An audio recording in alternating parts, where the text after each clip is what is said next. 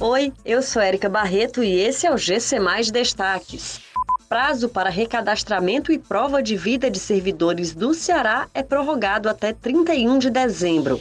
Emissão de vistos para os Estados Unidos é retomada nesta segunda-feira. Inscrições para a seleção de bolsistas do programa Bolsa Nota 10 começam hoje em Fortaleza. A Fundação de Previdência Social do Estado do Ceará prorrogou mais uma vez o prazo para recadastramento e prova de vida. Desta vez, os servidores públicos estaduais têm até 31 de dezembro de 2021 para realizar o procedimento. Os salários que foram bloqueados no último dia 1 de novembro serão desbloqueados até quarta-feira.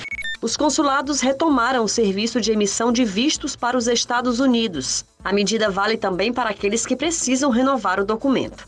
Nessa nova etapa de retomada dos serviços, os viajantes que desejam um visto americano devem se atentar a algumas novas regras. É preciso estar completamente imunizado contra a Covid-19 com a comprovação do cartão de vacina, além de apresentar um teste negativo para a doença feito até três dias antes do embarque.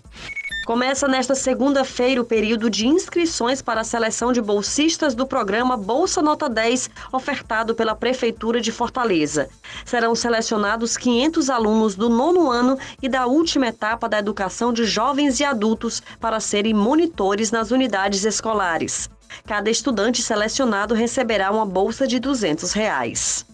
Essas e outras notícias você encontra em gcmais.com.br. Até mais!